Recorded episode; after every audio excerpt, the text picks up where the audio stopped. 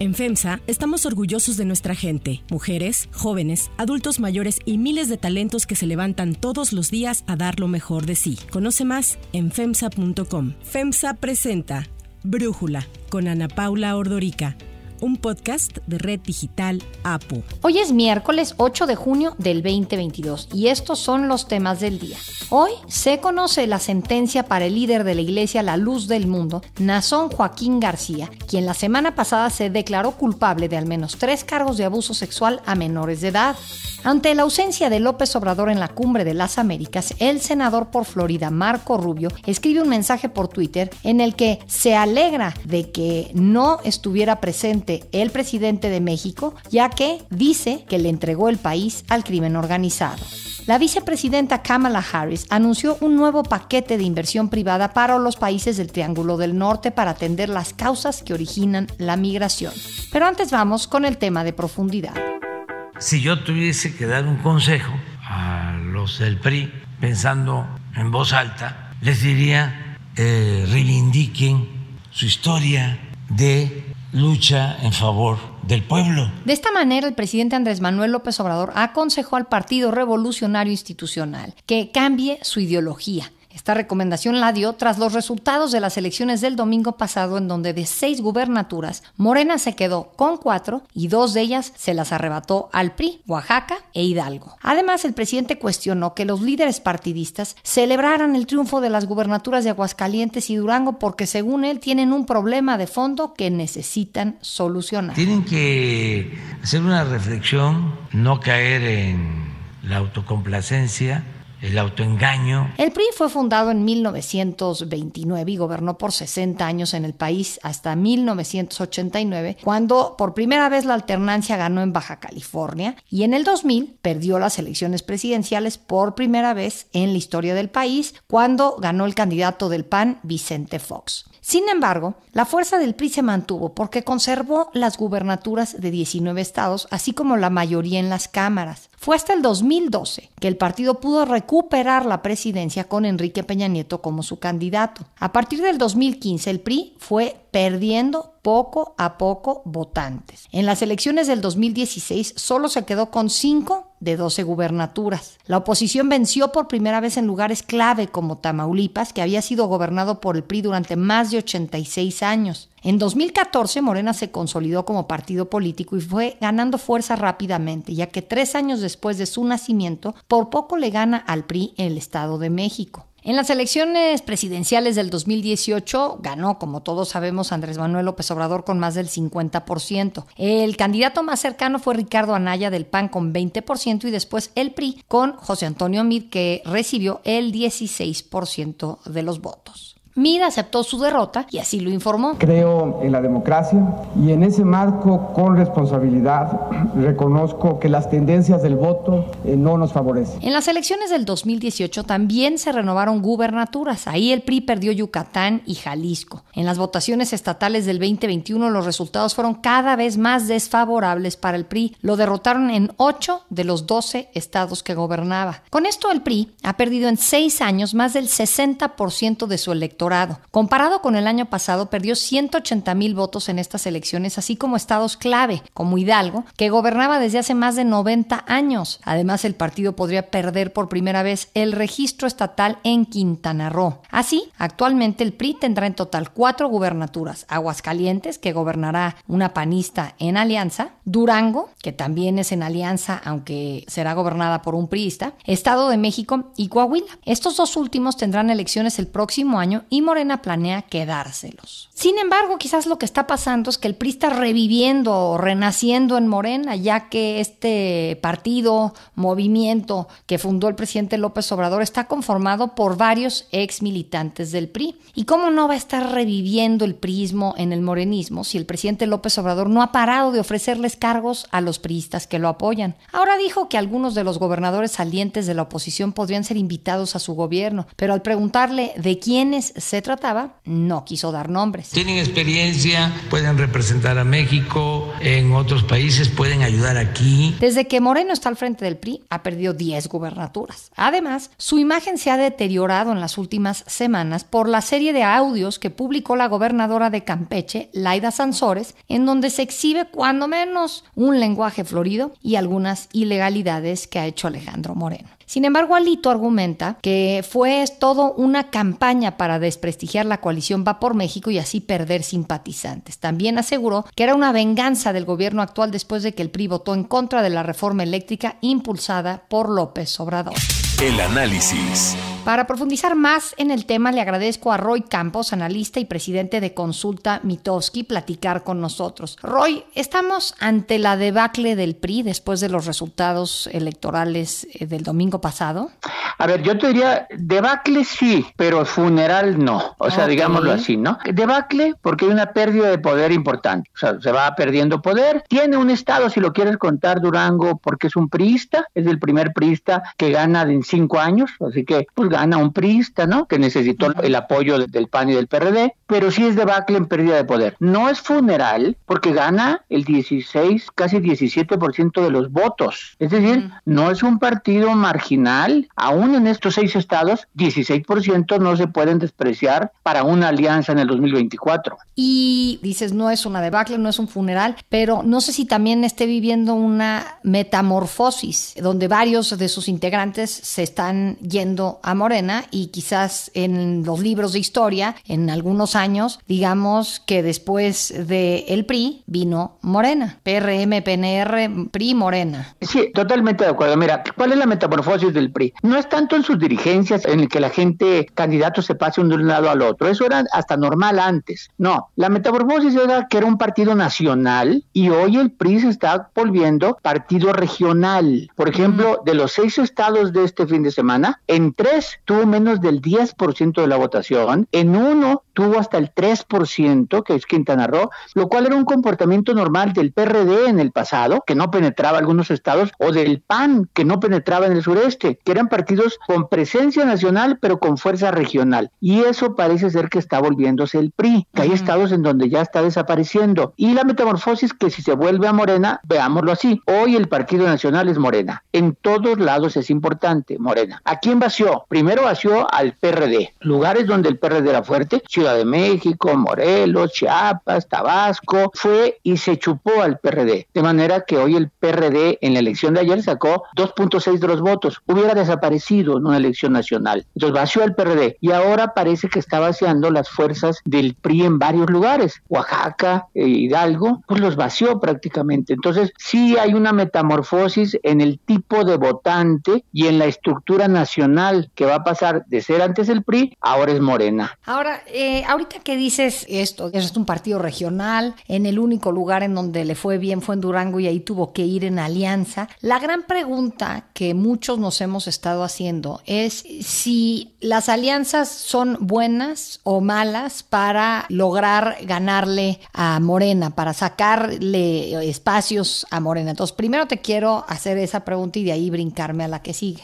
Bien, mira, vamos a suponer, lo único que tenemos es el contrafactual. ¿Qué hubiera pasado si no hacen alianza el PAN y el PRI en esta? Si no hubieran hecho alianza el PAN y el PRI, hubieran ganado solamente Aguascalientes, porque el PAN solito ganaba Aguascalientes. O sea, si no hubieran hecho alianza el PAN y el PRI. A pesar de que el PRI es primera fuerza en Durango, pero sin el panismo no gana. La otra alianza, por cierto, la de Morena, Verde y PT, si no hubiera hecho alianza, pierde Tamaulipas. O sea, el Verde y el PT le dieron el triunfo a Morena en Tamaulipas. Si no, no gana en Tamaulipas. O sea, también hay que decirlo. Esa alianza también, digamos que les funcionó al menos en un estado, igual que la otra alianza. Y el caso de Movimiento Ciudadano, si Movimiento Ciudadano hubiera hecho alianza con el PAN PRI PRD, no hubiera cambiado ningún resultado. O sea, eh, no fue el definitorio a la hora de la elección, no cambiaba datos. Pero ahí te quiero preguntar, ¿a quién le suma o a quién le resta Movimiento Ciudadano? Yo no he visto, y ya lo hemos platicado aquí en el podcast, yo no he visto respuestas de encuestados que si dicen no voy a votar por Morena, entonces voto por ABCD. Y lo mismo, si no voto por mi primera opción que es el PAN, ¿por quién votan? Y si no voto por el PRI, las segundas opciones de los electores. ¿Qué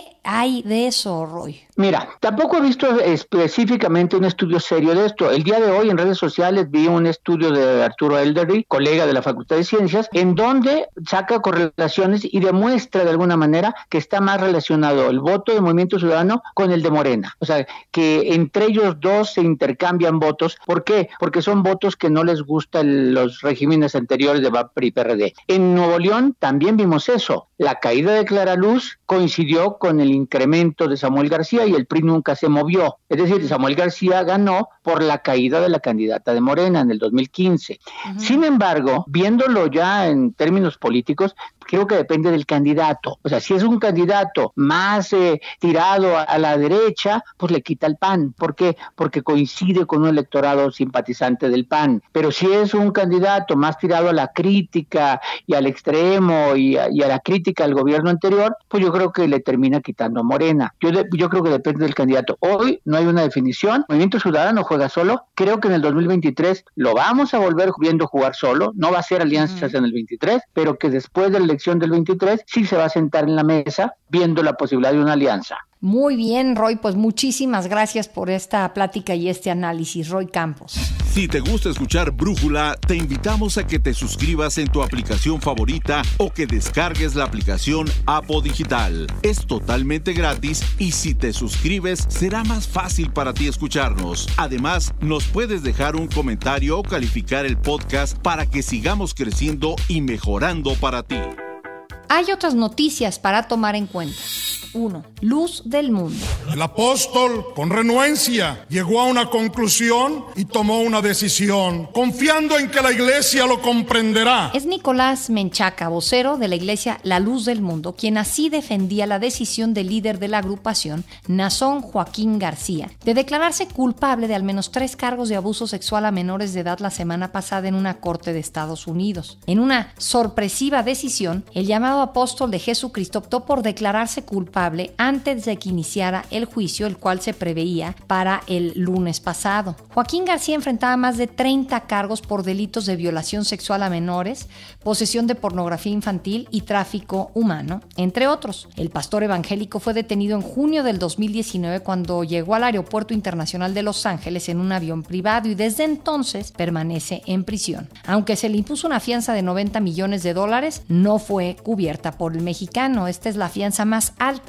en la historia de California. Hoy se llevará a cabo la audiencia en donde se dictará sentencia y la Fiscalía de California ha adelantado que solicitará hasta 16 años y 8 meses de prisión para el apóstol de Jesucristo. Para Brújula, Sharim Guzmán, exoperador político de Nazón Joaquín, denunciante en México y esposo de Xochitl Martín, la primera sobreviviente que se asumió públicamente como víctima, nos da su punto de vista sobre la decisión de la Corte estadounidense. La decisión que tomó la Fiscalía para mí tuvo una mano negra, tuvo una relación de contactos para poder llegar a esa negociación. Negociaron desde arriba porque nosotros no representamos nada. Para ellos no representamos absolutamente nada. Somos minorías. En Estados Unidos los latinos somos minorías. Pero ellos no pensaron y no midieron. No midieron, la fiscalía no midió que había que iban a despertar un dragón, no solo en mi esposa, sino en todos los que nos vimos afectados por esta institución y los que se vieron afectados directamente por este señor. La gente